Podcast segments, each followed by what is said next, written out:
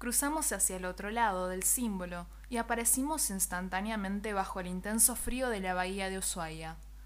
Nuestra precisa ubicación era el conjunto de islotes Les Éclaireurs, junto al faro que llevaba su mismo nombre. Me sorprendió que existiera el frío en esas tierras, aún con el tiempo detenido, pero Federico me explicó que las moiras aún no tenían tanto poder. Debimos asegurar primero que no hubiera ningún peligro inmediato. Evidentemente, Láquesis no estaba allí mismo, y eso ciertamente era un alivio. Federico pasó por entre medio de Luca y Tiago, y primero los empujó jocosamente y luego, colocándose junto en medio, los apretó con ambos brazos al mismo tiempo, uno junto al otro, desde cada extremo, de forma afectuosa. Bien, pendejos, concluyó todavía mientras los aplastaba con sus brazos. Hasta acá lo hicieron muy bien, y eso que no les tenía confianza, pero sí creo que fue una suerte que aquel coche que detuve fuera el de ustedes. Su sonrisa era muy grande y su rostro se mostraba alegre, tanto que pese a la rudeza con la que los apretaba, ellos también sonrieron. Temimos cuando interceptaron nuestro auto, pero la verdad es que no la pasamos tan mal después de todo, aseguró Tiago. De hecho, hasta te debo tener novia. Por más que trato y trato de que me caigas mal, acotó Luca. Te juro que no puedo. No sos un mal tipo, pese a que todos te hicieron creer lo contrario, y a diferencia de Tiago, por desgracia, yo te debo no tener novia. Estaba bastante lejos de ellos y prefería hacerme la distraída, para que creyeran que no los había escuchado. El frío intenso era demoledor, y estar allí, sin saber qué hacer, no era precisamente un plan. Sophie me comentó sonriendo que mi guardián parecía estar mejor de ánimos. Yo ni siquiera le contesté, porque pese a que ella era la clarividente del grupo, era obvio que no estaba observando con suficiente atención las cosas. Caminé deprisa hacia el interior del faro y me sorprendí al tomar un pedazo de papel que pendía de aquella estructura. Volví hasta el resto del grupo y se los mostré. Si leen esto, es probable que esté muerto o haya tenido que dejar el lugar. Me atacaron reiteradas veces y resistí la embestida tanto como pude. Al principio solo fueron terroristas, pero una de las hermanas está llegando y debo decidir si voy a enfrentarla solo o si me uno con Tique en Salta. Allí seríamos dos en lugar de uno y podríamos resistir un poco más. Sé que es prioritario que lleguen a Salta si logran vencer, pero de un modo u otro no podrán hacerlo conmigo. Lo siento, Jano, ella ya está aquí. Honsu. Federico tomó el papel y le pidió a Sofía que hiciera el enorme esfuerzo de intentar leer en el tiempo lo que había ocurrido. Sophie tomó el trozo de papel y sus ojos se tornaron blancos a la vez que su rostro palideció. El faro estaba encendido. Honsu tomó su celular y lo arrojó al mar. Él creyó que lo habían rastreado y por eso se deshizo de él, y vos nunca pudiste contactarlo. Vino corriendo hasta este lugar, mi amiga se alejó unos pasos y luego corrió hasta el lugar en donde se desarrolló la acción. Hay más. Lo atacaron tres hombres, aseguró. Venció a los tres, pero uno de ellos logró atinarle con su técnica. Envejeció. Envejeció unos años. Luce casi de la misma edad que tenía Jano. Parece que eso afectó su poder también. Fue hasta el interior del faro y tomó una virome y un trozo de papel. Allí mismo escribió esta nota. Pero no está solo. Una mujer muy bella, de tez muy morena y cabellos oscuros, también estaba allí. Láquesis. Interrumpió Federico. Ellos combaten, retomó mi amiga. Pero Honsu no es rival para la mujer. Esta comienza a masacrarlo a golpes, lo toma del cuello y... ¿Y qué? gritamos a coro. Lo siento, no puedo ver más que eso aseguró volviendo su aspecto a la normalidad. Federico se acercó hasta mi amiga y la miró a la cara de cerca, como aquella última vez que la presionó, pero esta vez le dijo Sophie, has sido de gran ayuda desde el principio. Lamento si alguna vez te traté mal y te pido disculpas por eso. Aseguró con una sonrisa. No te esfuerces más. Ya tengo toda la información que necesito, y no hagas caso de las burlas de tus compañeras. Tu corte de cabello es estupendo. Ella rió y no pudo evitar preguntarle con una sonrisa. ¿Estás seguro de que estás bien? Digo, ¿no te golpeaste la cabeza? Estoy bien. Es cierto que la pena de perder a Jano me puso un poco más sensible, pero solo quiero apreciar y valorar el esfuerzo de este grupo, todo lo que han hecho. Resoplé molesta, pues ya no me aguantaba su hipocresía. Me acerqué a él y tomándole de los hombros, le pregunté con enojo. Federico, ¿qué pasa? ¿Qué viste o sabes? Y nos estás ocultando. Nada, pendeja. Solo que los he tratado tan mal que ahora quería valorar todo lo que hicieron. ¿Te pensás que soy tan estúpida como para tragarme ese cuento? Consulté a los gritos. ¿Te pensás que no sé que desde que llegaste a este faro te estás despidiendo uno a uno de todos nosotros? ¿Qué pasa en este lugar? Mejor dicho, ¿qué crees que va a pasarte? Qué pendeja sabionda. Mía, dame tu reloj de arena, por favor. No te doy nada hasta que me digas dónde supones que vas a morir y cómo. Él me tomó de la mejilla con una de sus manos y me dio una breve y fría caricia. Ni siquiera me miró a los ojos mientras lo hacía. Estaba triste.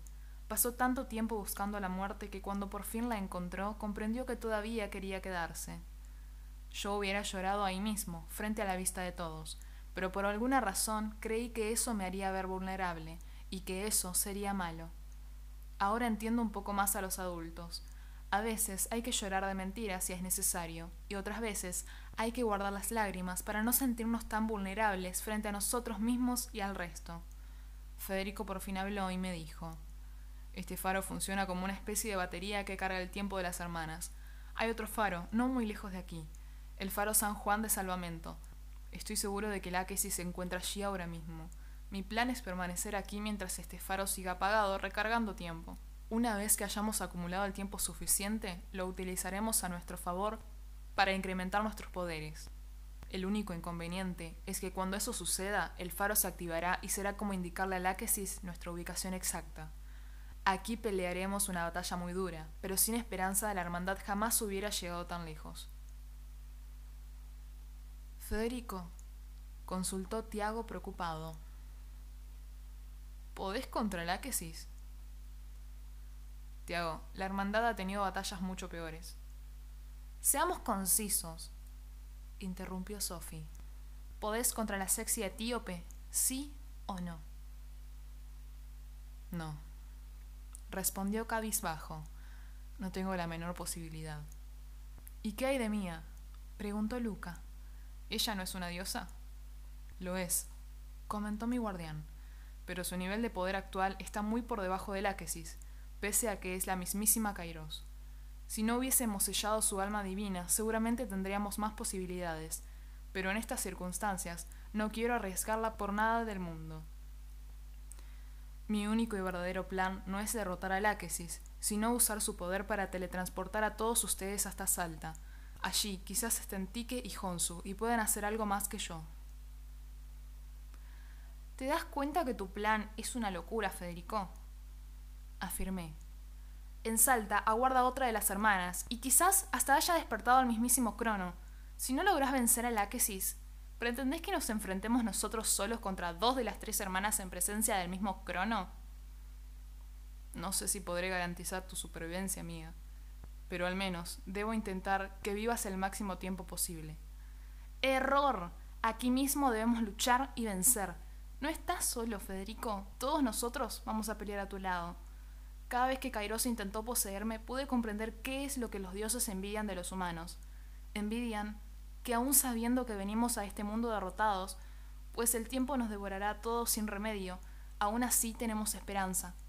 Creemos en la amistad, en el amor, en dejar nuestra huella en este mundo, aun cuando sabemos que las huellas de nuestra existencia serán borradas fácilmente por los tormentosos vientos del olvido.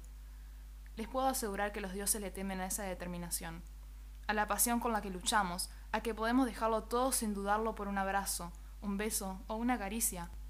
Nos temen porque hacemos cosas estúpidas e impredecibles cuando queremos a alguien y porque somos capaces de ayudar aún cuando hacerlo nos perjudique a nosotros mismos. Quizás solo tenga 17 años y no haya vivido todavía muchas cosas que vos viviste, Fede, pero no tengo que ser una vieja para ver las tremendas ganas que tenés de quedarte. ¿Sabes qué veo? Veo que pasaste una vida entera buscando la muerte y cuando ella por fin tocó a tu puerta le pediste que se vaya. Tenés razón, pendeja.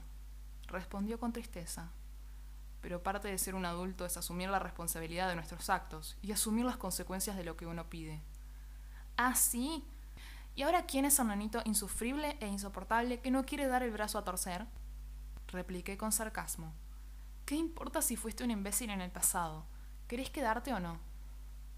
No contestó nada. A ver, nenito insoportable, le grité con voz aniñada. Sabemos lo idiota que fuiste por llamar a la muerte durante todos los días de tu vida, y hablo por todas las personas a las que con tu conducta autodestructiva dañaste, pero aún así te queremos igual. Entonces, pese a que has caído en lo caprichoso y víctima de tu propio discurso, ¿querés quedarte? ¿Sí o no? Sí, mía, quiero quedarme. Te pido disculpas. Fui un imbécil. No te disculpes conmigo, campeón. Discúlpate con él. Activé la cámara frontal de mi celular para que él viera su propio reflejo. Está bien, Mía, tenés razón.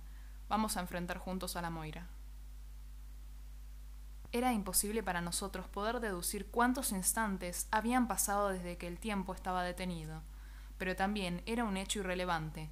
Allí pudimos comprender que la vida está hecha de momentos realmente vividos, y no de simple tiempo cronológico. Todos ingresamos al interior del faro, y en él nos dispusimos a resguardarnos del intenso frío. Federico nos pidió que tratemos de dormir, pues así recuperaríamos algo del tiempo perdido y seríamos más fuerte en batalla. Sophie y Tiago se acurrucaron, sentados en el suelo, con la espalda en la pared. Lucas se sentó conmigo en la escalera caracol, mientras mi guardián subió por la misma escalera hasta el extremo de la torre en donde se encontraba la linterna, la cual estaba a la intemperie. Quería hablar con él, pero quería evitar cualquier suspicacia por parte de mis amigos. Supongo que esa es otra estupidez del mundo de los adultos. Evitar hacer algo por temor a lo que puedan decir. Y digo que era verdaderamente una estupidez, porque sabía que había posibilidades de que Fede muriera esa misma noche. La noche era eterna, el cielo estaba oscuro desde que el tiempo se detuvo. El resto de los chicos todavía dormían, y yo quería hablar con él. Me deslicé despacio por la escalera y subí al extremo de la torre.